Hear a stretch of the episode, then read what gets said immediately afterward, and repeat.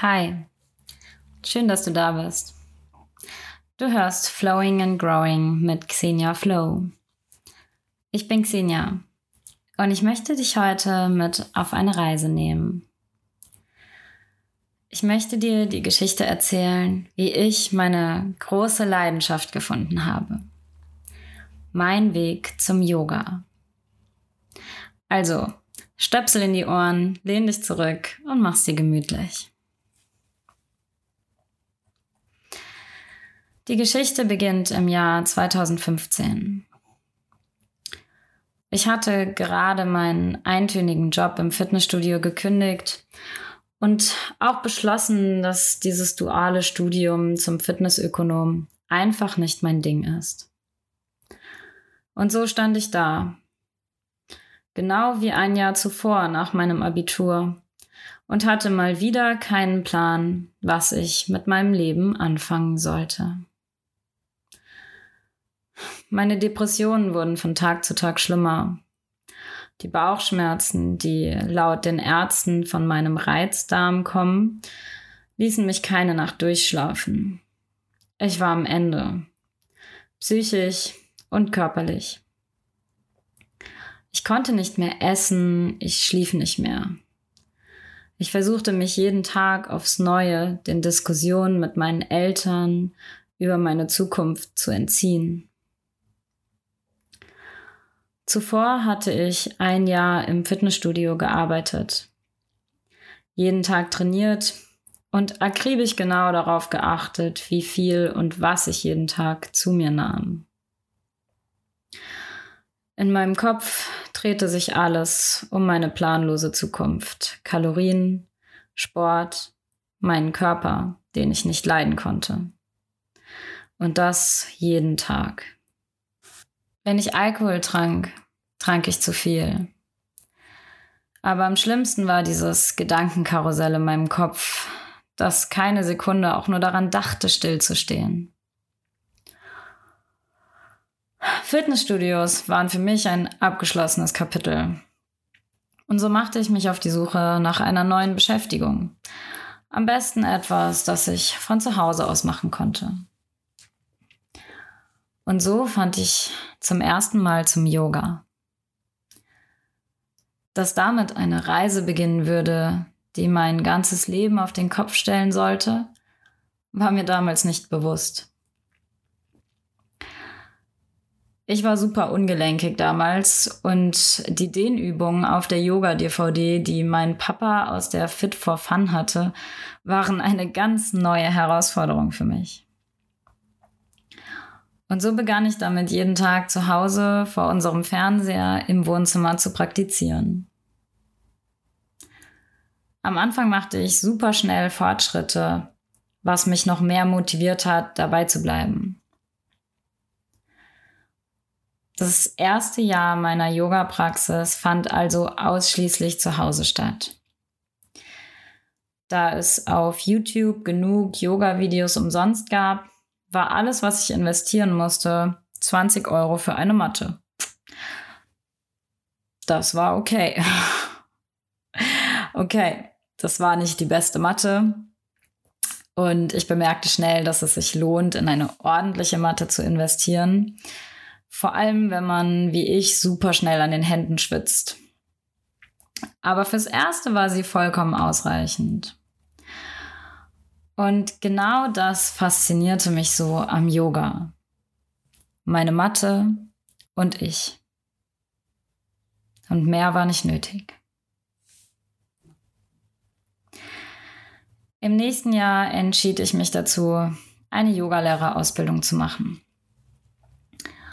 Gar nicht, weil ich unbedingt unterrichten wollte, sondern eigentlich nur, um mal zu wissen, wie das eigentlich so alles richtig funktioniert und ob ich mir das alles richtig beigebracht hatte. Ich spürte einfach das Bedürfnis, mehr über Yoga zu wissen. Und das war wirklich die beste Entscheidung meines Lebens. Im Laufe der Ausbildung entdeckte ich so viele neue Aspekte von Yoga, Nicht nur meine Praxis, auch meine Persönlichkeit machte eine unglaubliche Entwicklung durch in diesem Jahr. Ich kam auch zum ersten Mal mit der Philosophie von Yoga, der Chakrenlehre und Pranayama, also der Atempraxis, in Kontakt. Ich war gefesselt und begeistert. Ich war wie ein Schwamm. Ich sog alles an Wissen in mich auf, was ich finden konnte. Ich verschlang die Bücher, die wir lesen mussten, in wenigen Tagen und schaffte es, eine tägliche Routine für meine Praxis zu finden.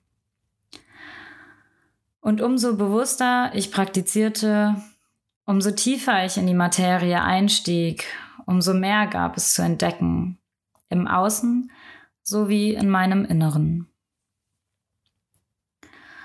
Trotzdem blieb mein Fokus auf der körperlichen Praxis von Yoga, der Asana-Praxis. Das, was wir hier im Westen meistens unter Yoga verstehen, wenn wir davon reden. Doch im Laufe der Zeit wurde mir bewusst, dass das nur ein kleiner Teil von einem großen Ganzen ist. Und so entwickelte sich Yoga zu meiner Lebensphilosophie. Eine Sache hat sich seitdem nicht geändert. Umso mehr ich über Yoga lerne, umso tiefer zieht es mich in seinen Bann. Nach meiner Ausbildung begann ich direkt zu unterrichten auch wenn das zu Beginn gar nicht meine Intention gewesen war. Aber es machte mir Spaß. Die nächsten zwei Jahre widmete ich also vornehmlich dem Unterrichten. Da ich in meiner ersten Ausbildung den Stil Vinyasa Power Yoga gelernt hatte, war das natürlich auch der Stil, den ich unterrichtete.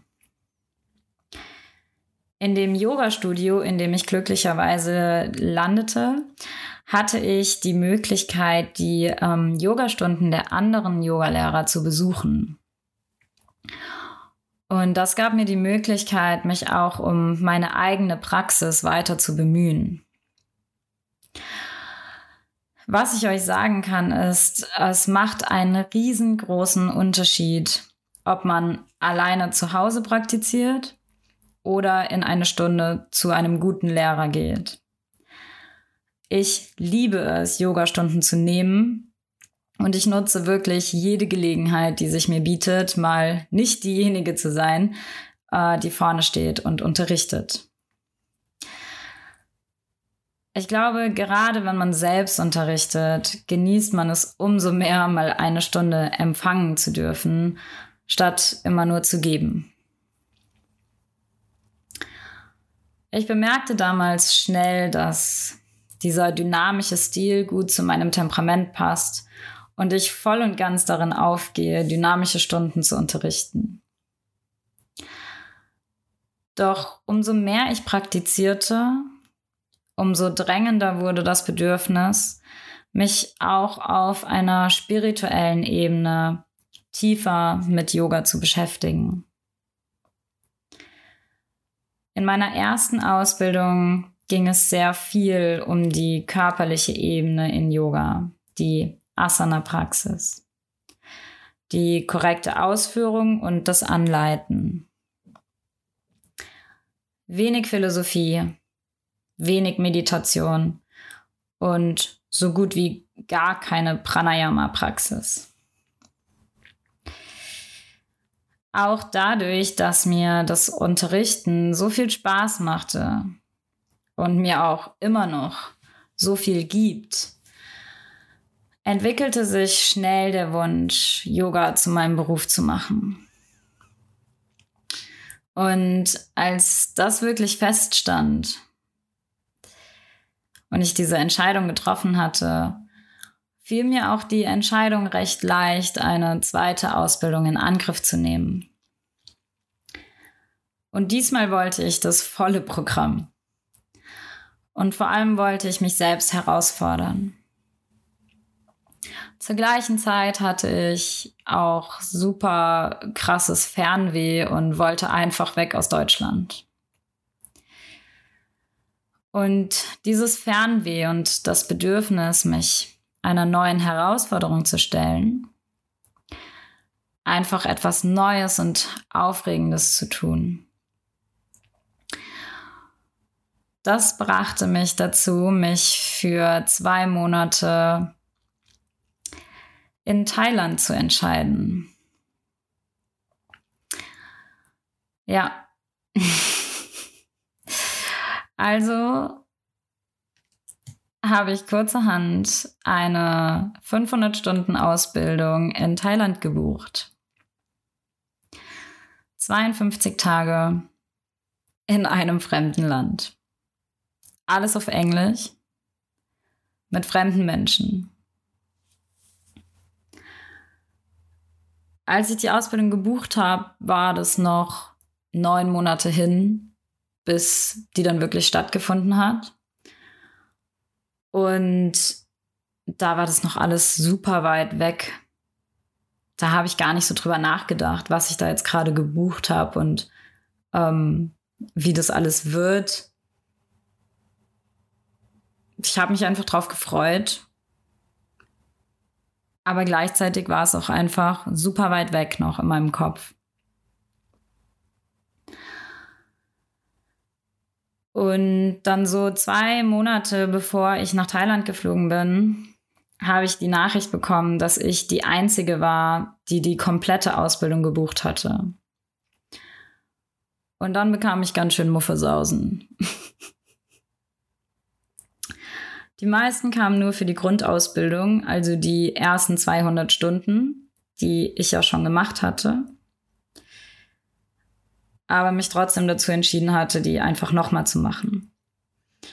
Und nur vier weitere Personen hatten sich für die aufbauenden 300 Stunden angemeldet. Das heißt, ich war zwei Tage komplett alleine dort und dann die letzten vier Wochen waren wir nur zu fünft. Ich kann euch eins sagen, die zwei Monate waren für mich eine einzigartige Erfahrung, die mein Leben maßgeblich beeinflusst hat. Es war sicherlich nicht immer leicht und alles andere als Urlaub. Harte Arbeit, Schweiß, viele Tränen und wenig Schlaf. Um es zusammenzufassen. Und das in tropischem Klima, in einer fremden Sprache, mit den unterschiedlichsten Menschen aus den unterschiedlichsten Ländern und Kulturkreisen. Ich würde es jederzeit wieder machen. Nach dieser Erfahrung wollte ich so schnell wie möglich mein Leben hier in Deutschland hinter mir lassen und nach Indien reisen. Mein ganzes Leben voll und ganz dem Yoga widmen, am besten in einem Ashram wohnen und nichts anderes mehr tun, als Yoga zu praktizieren, zu lernen und zu unterrichten.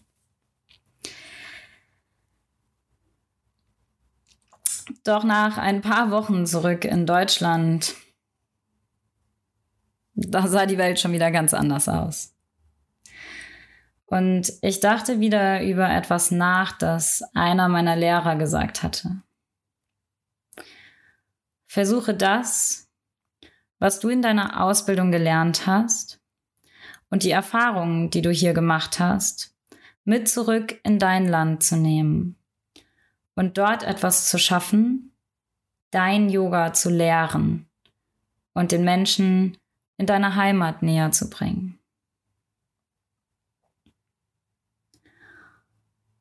Und als ich das so verinnerlichte, überlegte ich mir, was kann ich in meinem Umfeld tun? Denn ich bin überzeugt davon, dass es die kleinen Dinge sind, die zählen. Und als ich so darüber nachdachte, machte sich auch schon das nächste Zitat in meinem Kopf breit. Er hat nämlich auch einmal gesagt, heile nicht die anderen, sondern heile dich selbst. Schenke dir all deine Liebe. Und nachdem ich über diese Sätze eine Zeit lang nachgedacht hatte, war die Entscheidung für mich total klar. Und so entschied ich mich einfach, das zu tun, was in meiner Macht steht, unabhängig von allen äußeren Umständen. Ganz egal, wo ich gerade lebte, wie viel Geld ich zur Verfügung haben würde oder welche Herausforderungen das Leben mir noch stellen würde. Und vor allem wollte ich mir den Raum einräumen oder mir selbst den Raum geben, mich um mich selbst zu kümmern und mich selbst zu heilen.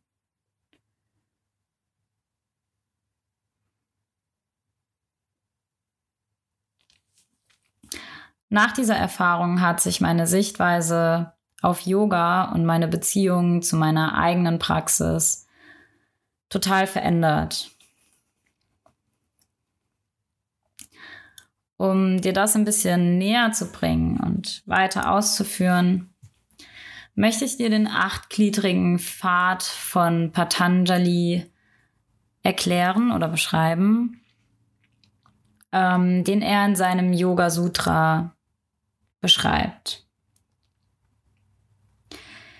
Dieser achtgliedrige Pfad des Yoga umfasst viel mehr als den körperlichen Teil, die Asana-Praxis, ähm, die wir meistens meinen, wenn wir hier im Westen umgangssprachlich von Yoga reden. Die ersten beiden Glieder sind Yama und Niyama.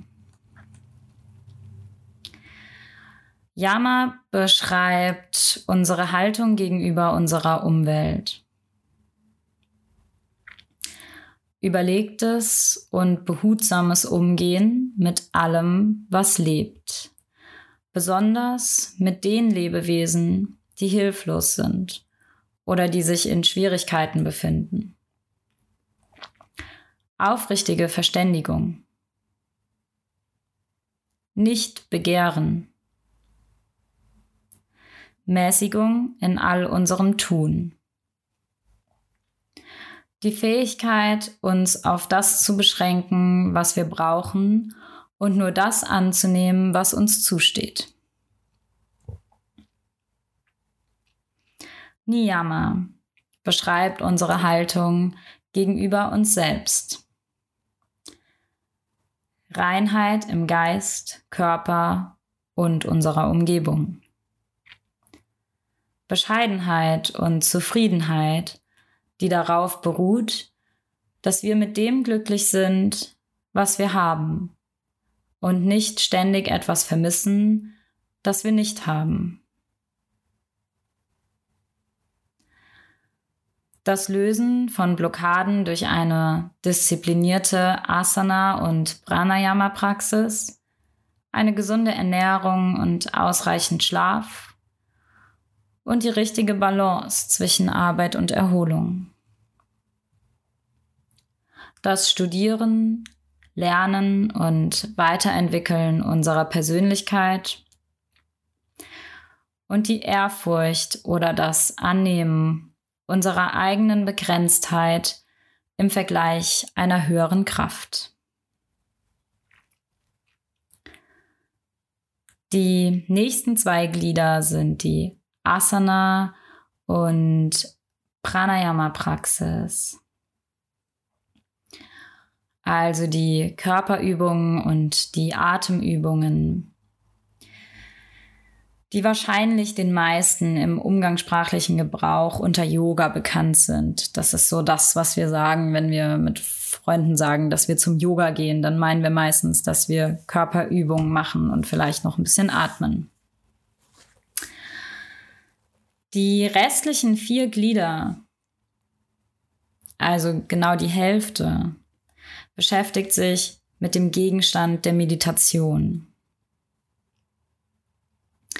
Das nach innen richten der Sinne, die Ausrichtung des Geistes und am Ende die vollkommene Vereinigung mit dem Objekt, das wir verstehen wollen, oder auch die Erleuchtung Samadhi.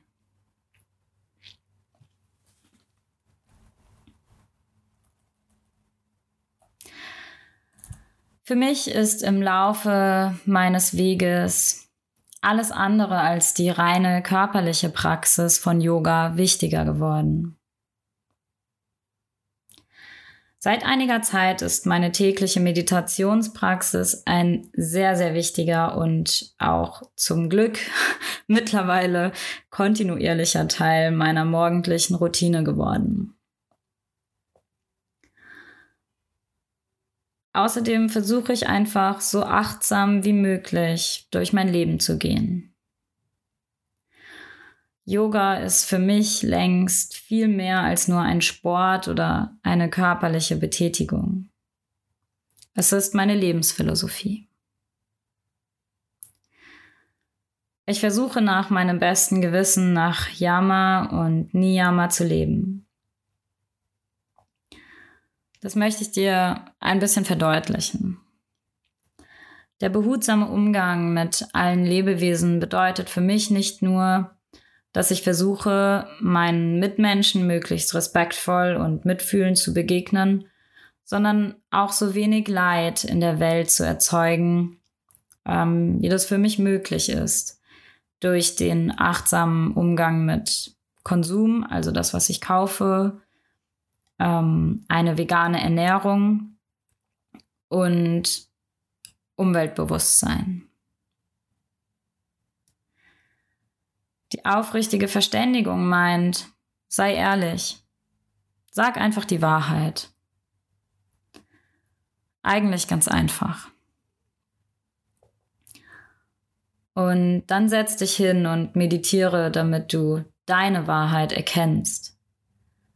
Das, was für dich in deinem Herzen wahr ist, was du leben möchtest, und dann handel danach.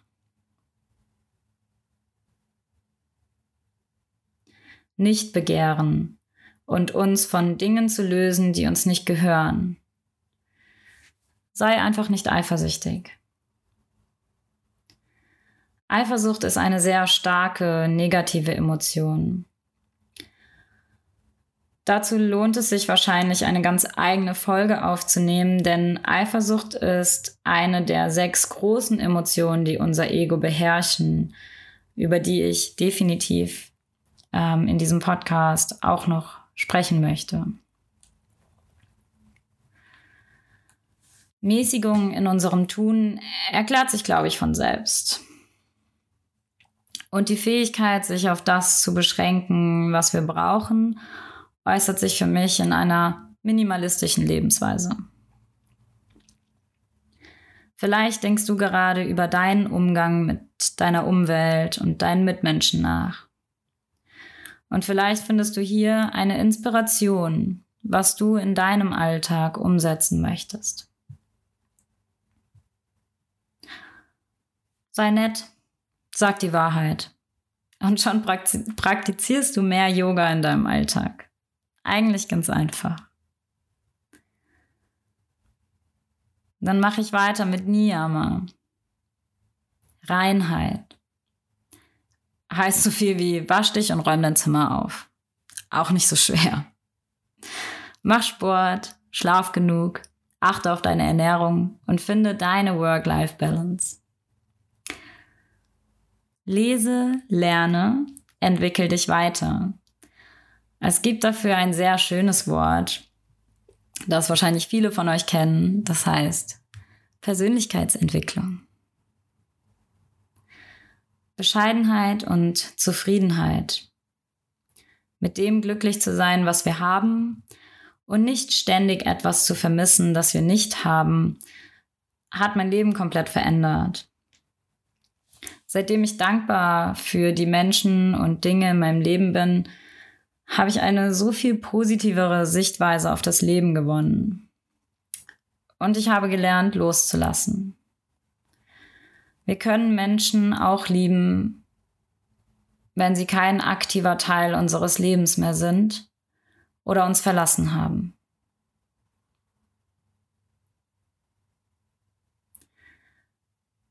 Ich bin mir sicher, Auch du kannst jeden Morgen mindestens eine Sache finden, für die du in deinem Leben dankbar bist. Und wenn du dir dann noch fünf oder vielleicht zehn Minuten Zeit nimmst, um in Ruhe zu meditieren oder einfach nur ganz achtsam deine Atmung zu beobachten, dann hast du schon Yoga praktiziert. Das kannst du übrigens super in den Alltag integrieren. Achtsamkeit. Achte mal darauf, wie du stehst, wenn du auf den Bus wartest, wie du atmest, wenn du den Abwasch machst oder im Einkaufsmarkt in der Warteschlange stehst. Natürlich kannst du auch mehr aktives körperliches Yoga in deinen Alltag integrieren. Mach doch einfach morgens nach dem Aufstehen mal ein paar Sonnengrüße, gehe ab und zu oder am besten regelmäßig in eine Yogastunde zu einem Lehrer, den du gerne magst. Ich kann wirklich nicht oft genug sagen, wie groß der Unterschied zwischen alleiniger Praxis und einer angeleiteten Stunde ist. Ähm, für mich persönlich ist es ein himmelweiter Unterschied und ich genieße wirklich jede Stunde, die ich kriegen kann. Praktiziere Atemübungen, zum Beispiel die Wechselatmung. Leg dich am Abend zehn Minuten in Shavasana und entspann dich einfach mal. Oder praktiziere ein bisschen Yin-Yoga. Vor allem glaube ich, ist es wichtig, dass du eine Routine findest, die für dich funktioniert.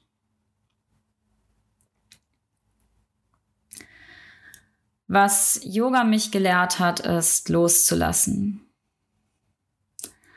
Und wenn ich da so drüber nachdenke, dann fällt mir gerade ein Zitat von Osho ein, ähm, das ich letztens in einem Buch gelesen habe, das ich von einem Freund geschenkt bekommen habe.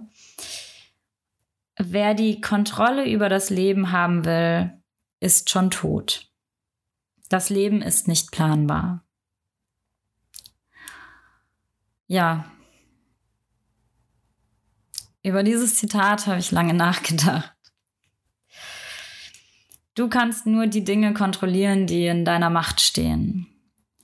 So wie die Sachen, die ich eben aufgezählt habe, zum Beispiel Yama und Niyama, wie du dich deiner Umwelt gegenüber verhältst, deinen Mitmenschen gegenüber oder auch das, was, wie du dich selbst siehst, wie du selbst mit dir umgehst, mit dir sprichst.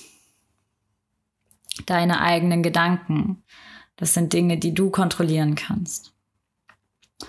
Dinge, die nicht in deiner Macht stehen, also Sachen, die von außen kommen, auf die du keinen Einfluss hast, die musst du akzeptieren.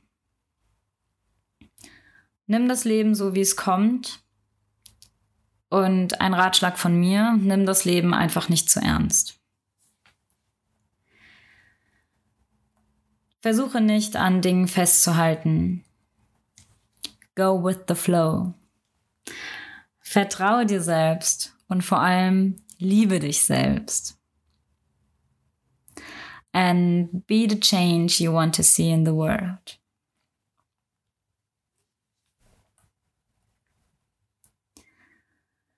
Ich hoffe, ich konnte dir heute eine neue Perspektive auf Yoga geben und vielleicht bei dem ein oder anderen das Interesse wecken, sich näher mit der Philosophie hinter der ganzen Materie zu beschäftigen. Vor allem aber hoffe ich, dass du nun viele neue Ideen und Anregungen hast, wie du Yoga in deinen Alltag integrieren kannst ohne dein Leben komplett aufzugeben und in einer Höhle im Himalaya zu leben und 24-7 zu meditieren.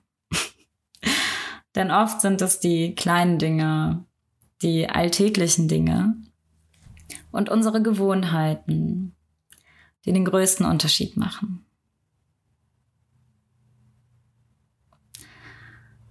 Ja, damit sind wir auch schon am Ende angekommen. Schön, dass du da warst. Wenn du noch Fragen zu dem Thema hast oder das Gefühl hast, du möchtest über irgendetwas sprechen oder dich mitteilen, dann schreib mir gerne. Du bist mit deinen Gedanken bestimmt nicht allein. Ich freue mich, wenn du bei der nächsten Folge auf meinem Podcast Flowing and Growing mit Xenia Flow wieder dabei bist. Bis dahin wünsche ich dir eine wundervolle Zeit. Namaste, deine Xenia.